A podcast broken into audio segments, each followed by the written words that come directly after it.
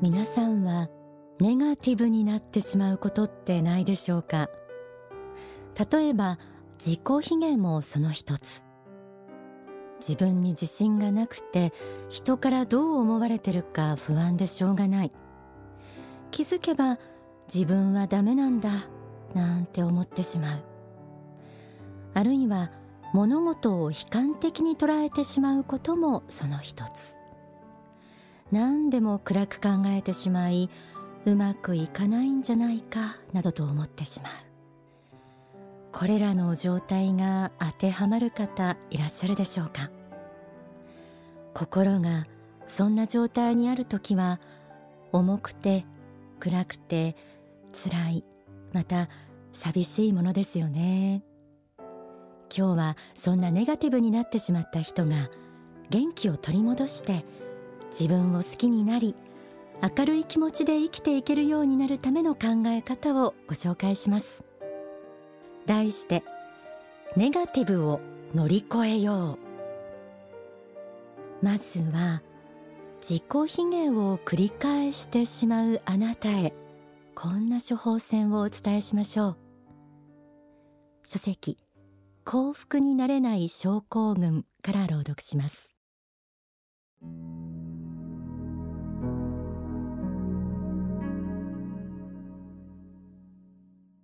自分をつまらない人間くだらない人間だと思ってしまうと救いがありません。そうではなく自分は仏によって作られた仏の子であり素晴らしい人間なのだという考え方が大切です。また人間は幸福になるために存在しているのだ。人間には幸福になる義務があるのだという積極的なイメージを持って生きていくことです。惨めな自己像をいくら見つめても良くなることは決してありません。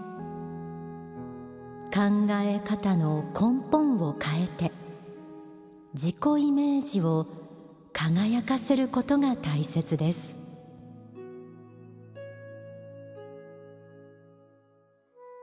どうしても自分に自信が持てない。自分にいいところなんて何もない。と思う人もあるかもしれません。でもあなた素晴らしいね。と言われたりささやかでも愛を向けられたら素直に嬉しく感じますよね。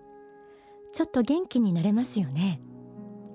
だとしたらまずは自分自身がそう思ってあげることです。あなたが知っているあなたのいいところを見つけて愛してあげてください。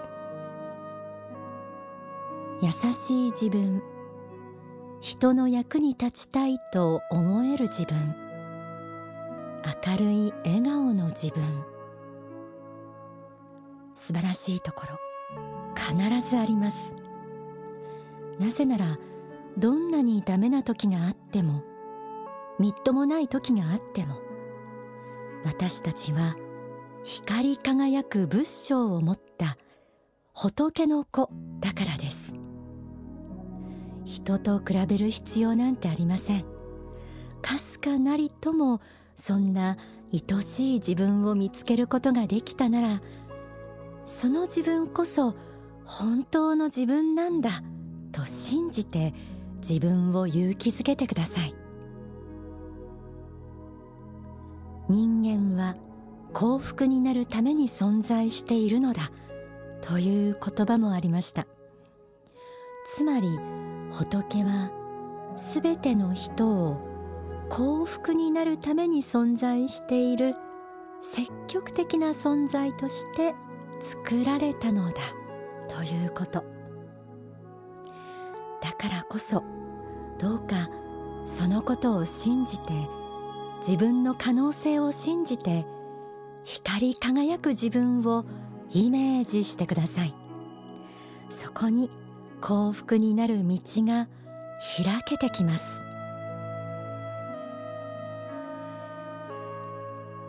では次は普段心に生じる思いが暗くネガティブな発想ばかりで物事を何でも悲観的に考えてしまうというあなたへ。こんな処方箋をお送りしましょう。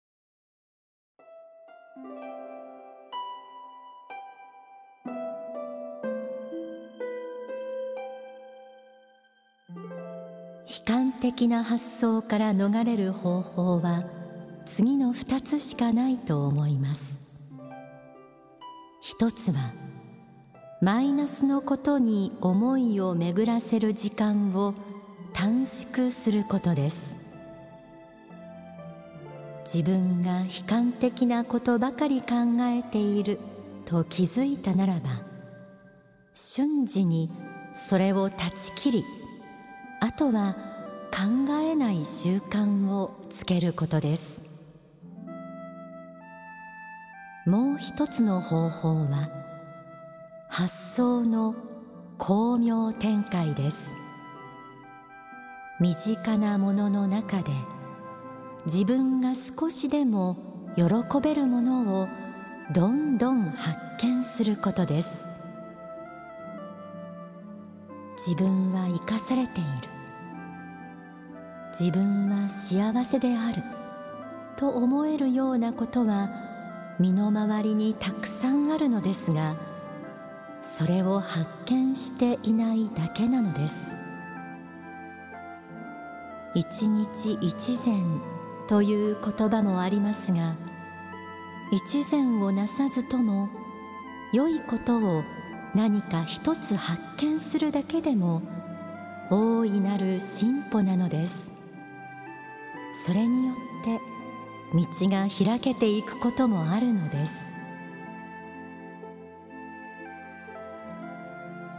書籍幸福になれない症候群から朗読しました。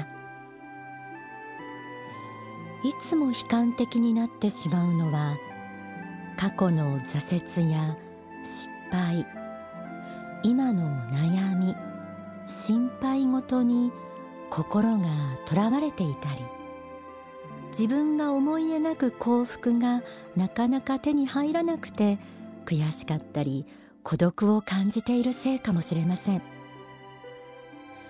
観的な発想から逃れる方法としてマイナスのことを考える癖を断ち切ること。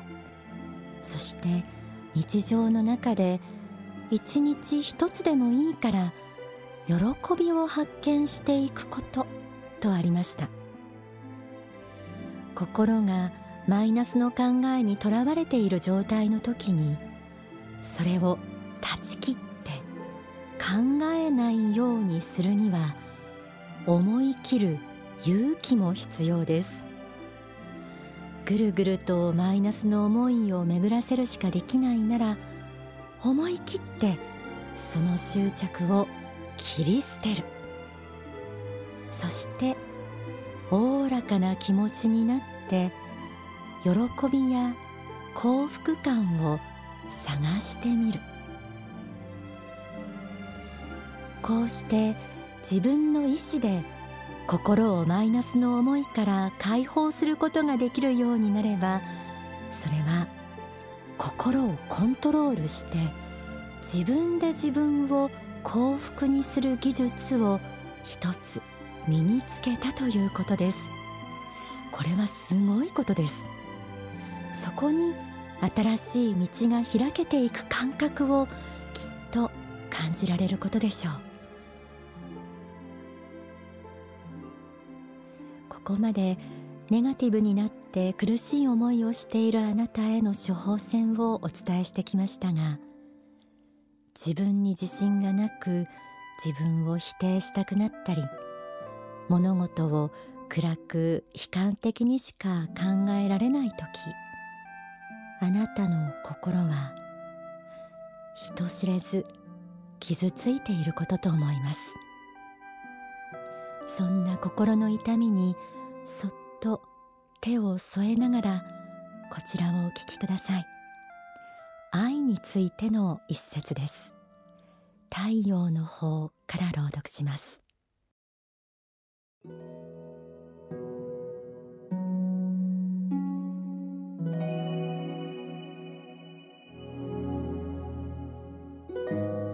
人間として生きてゆく人生の過程において最も大切なもの一番輝かしいものそれはやはり愛なのではないでしょうか。例えば今日一日という日があなたに残されたすべての時間だとしましょう。そして夕べには死すべき運命であったとしても誰かに愛をささやかれたらすべての人間は幸福の笑みを浮かべて死へと旅立ってゆくことができるでしょう。愛なき人生とは疲れ果てながらも砂漠を歩む旅人の人生だと言えます。一方愛ある人生とは道行く砂漠の中にそのところどころにオアシスがあり花が咲いている人生です。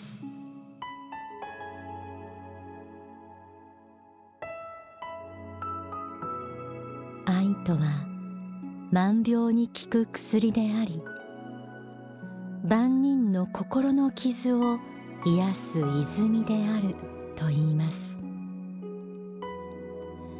あなたが傷ついている時には愛という観点から自分自身を自分の人生を見つめそして自分もまた愛されてきたことを思い出してみてください。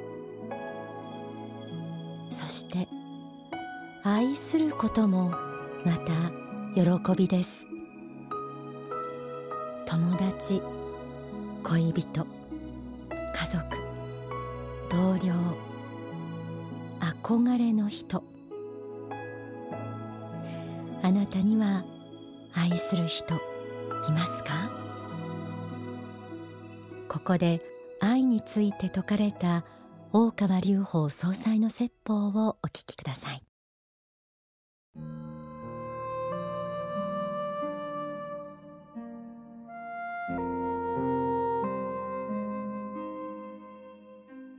人間が幸福になっていく道は愛であるということを私は語りました。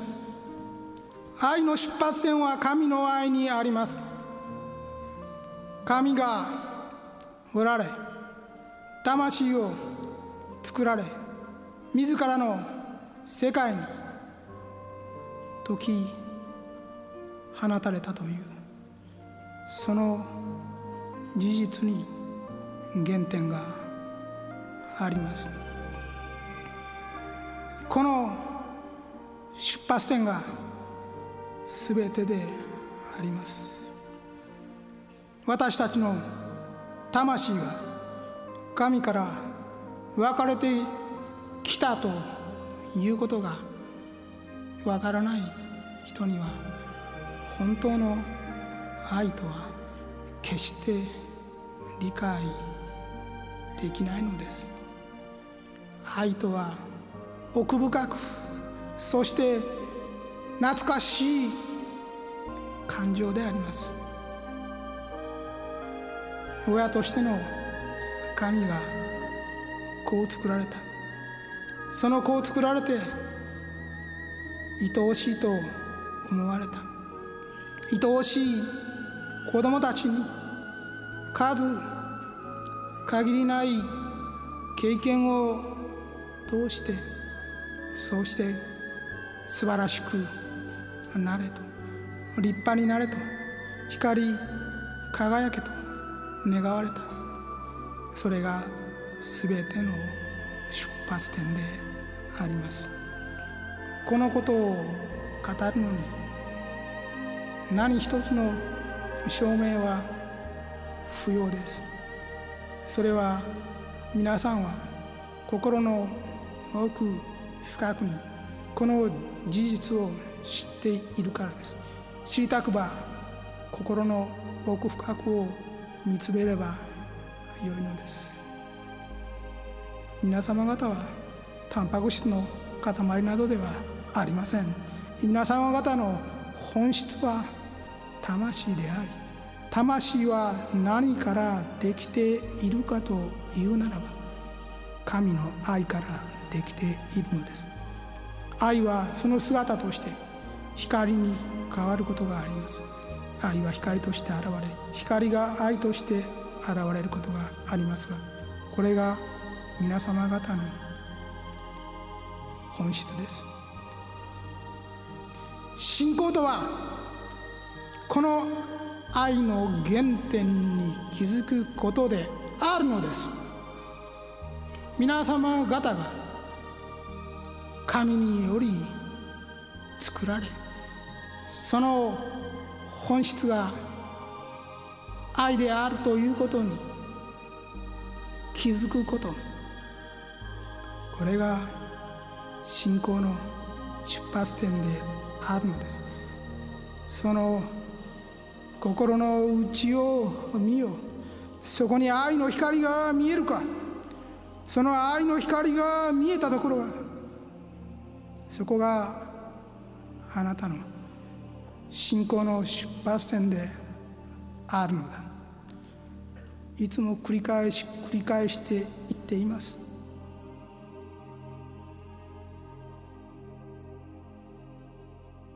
お聞きいただいた説法は書籍限りなく優しくあれに収められています。幸福の科学では本当の愛とは与える愛だと説かれています。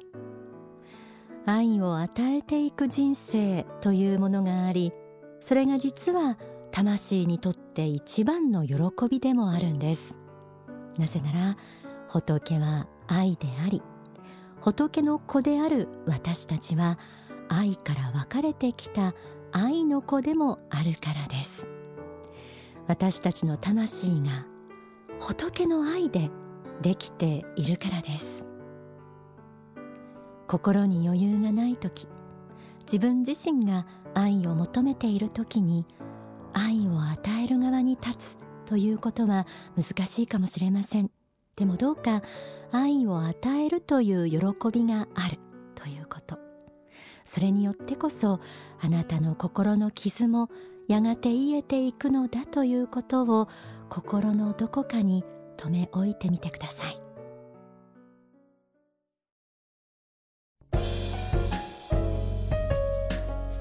ちょっぴり息抜きオンダソファーのコーナーです。今週はネガティブを乗り越えようと題してお送りしました。えー、実はそんな落ち込みがちな心とも関係のある体力についてちょっと見てみたいと思います、まあ、季節はスポーツの秋ですからね。皆さん何か運動していらっしゃるでしょうか？テニス野球水泳ヨガ。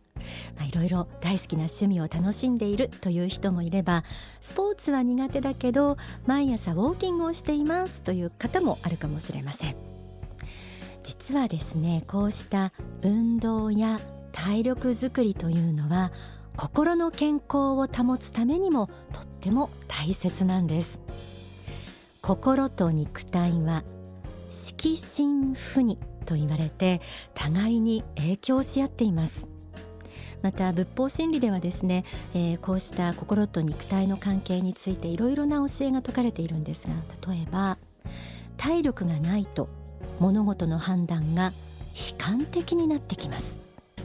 人間関係においても悲観的になりとにかく悪い方へ悪い方へと考えますし仕事においても先行きを暗く悪く感じるのです。毎日自分の体を強くするための工夫をすべきです。これはあの「I'm Fine」という書籍の一節なんですけれどもこのようにも説かれているんですね。ですからちょっと悲観的になってるなと思った時はあもしかしたら自分体力が落ちてるかもという観点もですね思い出してみてくださいね。巧妙的な見方ができる人生をこう維持していくためには一日の中に少しの時間でもいいので体力の向上につながる工夫何か取り入れていく必要がある。これも心理の一つです。あの大げさに大きなことをするっていうよりはですね例えばちょっと本当に悲観的になった時に伸びをするとかですね。あるいはまあお散歩外に出てみるというだけでも切り替えにはなると思うんですね。えー、ぜひ空気も美味しい季節ですし、えー、体を動かしやすいあの季節のうちに何かこう今までやってなかった人は特に、えー、弾みがつくといいなと思いますのでやってみてください。